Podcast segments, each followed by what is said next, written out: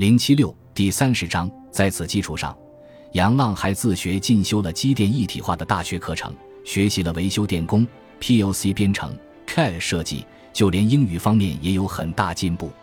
还有就是，杨浪带着马二生等人，已经能够熟练操作最新式的焊接机器人。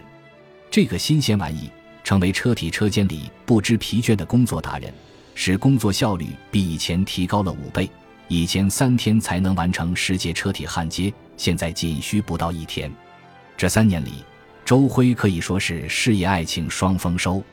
升任市场营销中心总经理以来，他接连为公司赢得了多个亿元大订单，受到何向华器重。美丽的梅丽小姐也因为爱而放弃了西门子公司的高级职位，入职滨机厂，成为技术中心电气研发部的一名外国专家。他们的婚礼简单又浪漫，因为远隔万水千山，梅丽家人没有来中国，二人再一次来到陕西省商洛山曲竹园沟，深情祭拜了周辉的奶奶，含泪将周辉奶奶和梅丽爷爷的照片同时焚化，在他们的见证下，说出了两人将相守一生爱的诺言。当夜，他们仍入住牛耳川镇那家逼仄的小旅馆，窗外月朗星稀。他们甜蜜深情地相拥了一夜，岁月不曾饶过谁。杨建国、宋卫国和彭明选、侯玉凤、王三妹等人，也在变与不变的浪潮中经受着冲击和洗礼。以他们为代表的中老年技术骨干，年龄大都五十多岁了。这个年龄在工厂已走到退休或提前退休的边缘。近几年。滨江轨道客车有限公司在大刀阔斧的改革中重新站了起来，公司效益也一年比一年好，工资也在大幅提升，这一切让他们打心眼里感到高兴。可是，随着公司的快速发展和动车组新生产线的不断上马，学习能力越来越跟不上趟的他们觉得有些吃力，特别是大批纯进口的机器和设备，操作和管理起来比较复杂，他们实在有些难以适应。以杨建国等为代表的一群人，对生活奉献了几十年的兵机厂的感情愈加浓烈。工厂规律的生活就像他们的皮肤一样熟悉与亲切。可是他们也时时强烈感受到年轻人成长与成熟的律动正在撼动和取代他们的主导和主体地位。他们觉得自己正在被时代大潮一浪接一浪地推上历史的沙滩。应该说。杨浪和宋飞这三年来的进步，大家有目共睹。无疑，他俩在宾车公司各自的专业里，绝对属于青年才俊士的人物。常言道：“英雄不问出处。”虽然两人经历和学历略有不同，但并没有妨碍他们在公有中和公司内的影响力。然而，他俩在学历和经历上毕竟是有差异的，这种差异。在有些情况下会变成一条重要的判定标准。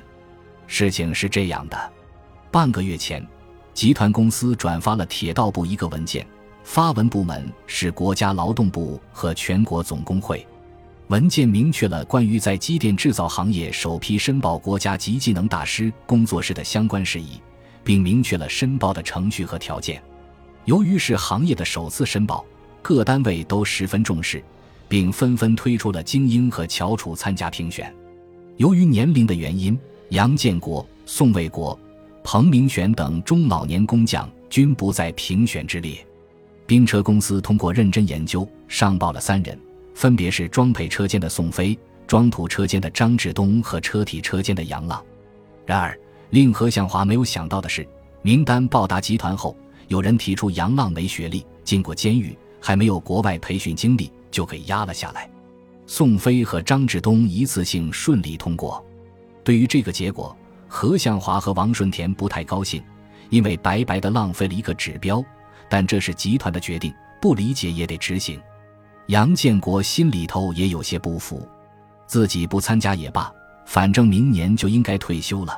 但杨浪这几年成果没少出，既然是技能大师的评选，比的应该是技术。而不是出身和学历，车体车间主任洪宝利也是这个想法。自己这个车间是公司是绝对的主力，可以说支撑起了半壁江山。取消杨浪的评选资格，对车间的影响也很大，因为进入技能大师工作室，不仅代表了个人的实力，更是车间技术实力最集中的体现。而杨浪对这件事并没有太上心，或者说他无暇一顾。小杨帆已经开始上小学，杨浪和张小培的关系还是水火不容，或者说更像水与油的混合物。虽然被盛放在同一个容器里，但却无法彼此融入。有多少次，杨浪也静静地思考过自己与张小培的感情，也想服个软把日子过好。然而，不知道为何，只要一听到张小培那嚣张的口气，一看到他那挖苦厌恶的眼神，就气不打一处来，所有的自责和愧疚被击得粉身碎骨，荡然无存。工作赚钱和喝酒仍是张小培的最爱。张小培和吴志宏争抢这个地块，看重的是商机和利益，但对滨机场的广大退休职工来讲，这块近八十亩的地界却承载着他们几代人的心血、智慧、情感和回忆。为置换老厂区，三年前滨江市已为滨江轨道客车有限公司新厂区划拨工业建设用地二百四十亩，现在建设已经初具规模。张小培和吴志宏对这块地盘的争夺尚处于高层运作阶段，并不是官宣信息。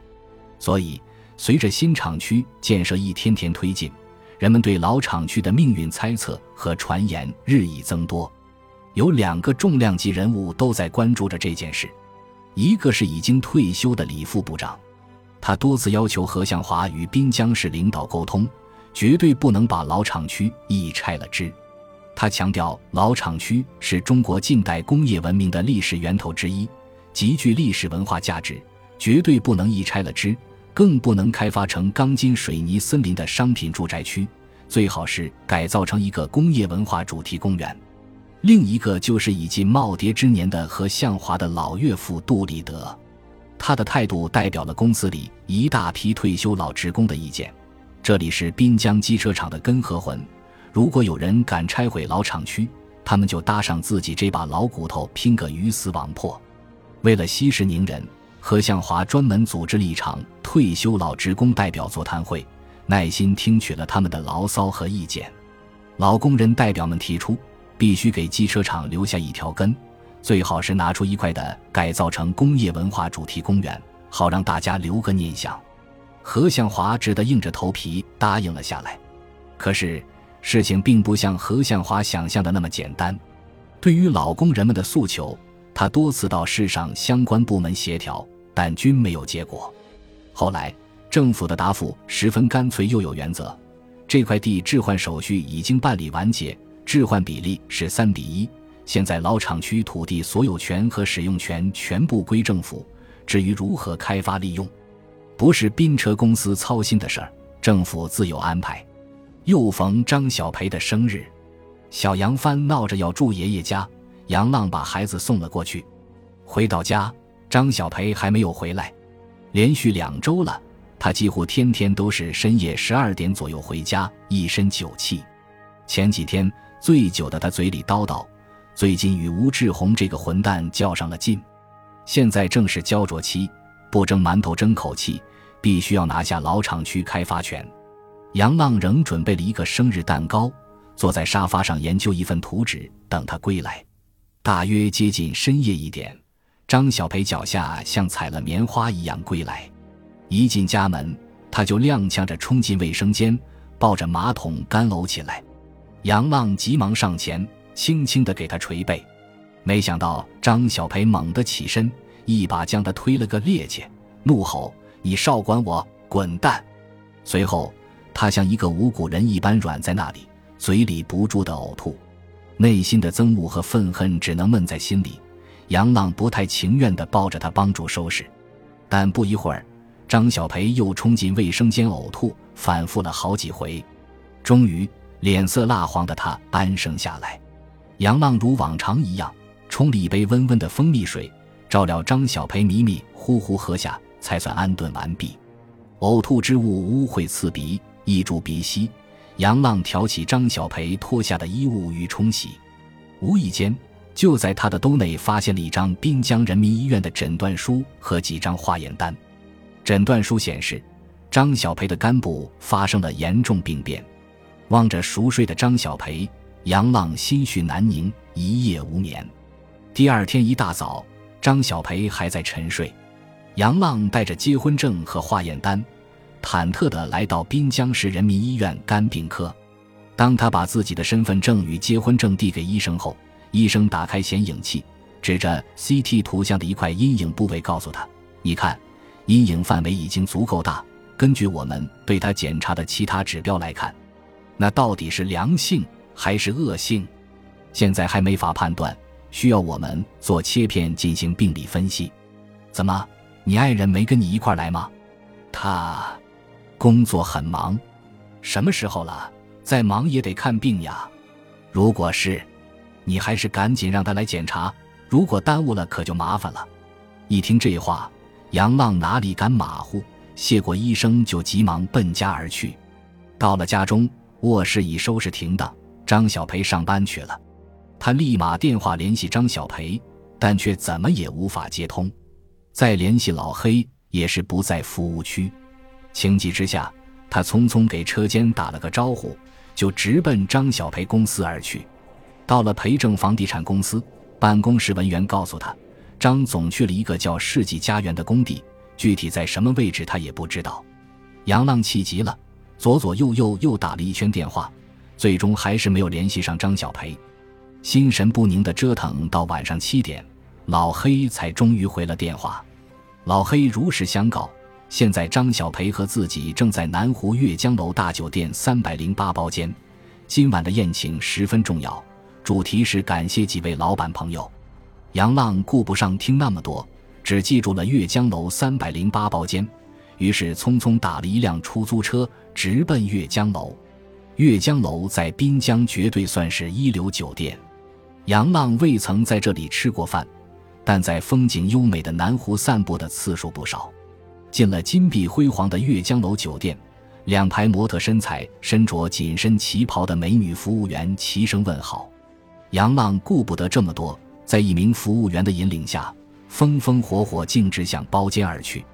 豪华宴席上，张小培与老黑正在宴请几个融资方老板。张小培端起满满一大杯白酒，分外动情地说：“培正集团能有今天，全靠几位老哥鼎力相助。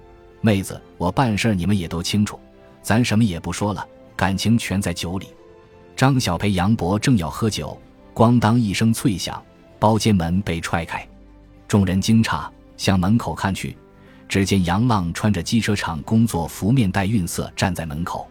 这完全出乎张小培的意料，他吃惊的有些说不出话。你，老黑急忙起身，快步走到杨浪身边，压着嗓子，使着眼色埋怨：“兄弟，来就来吧，怎么了？你这是不会敲门啊？”杨浪径直推开老黑。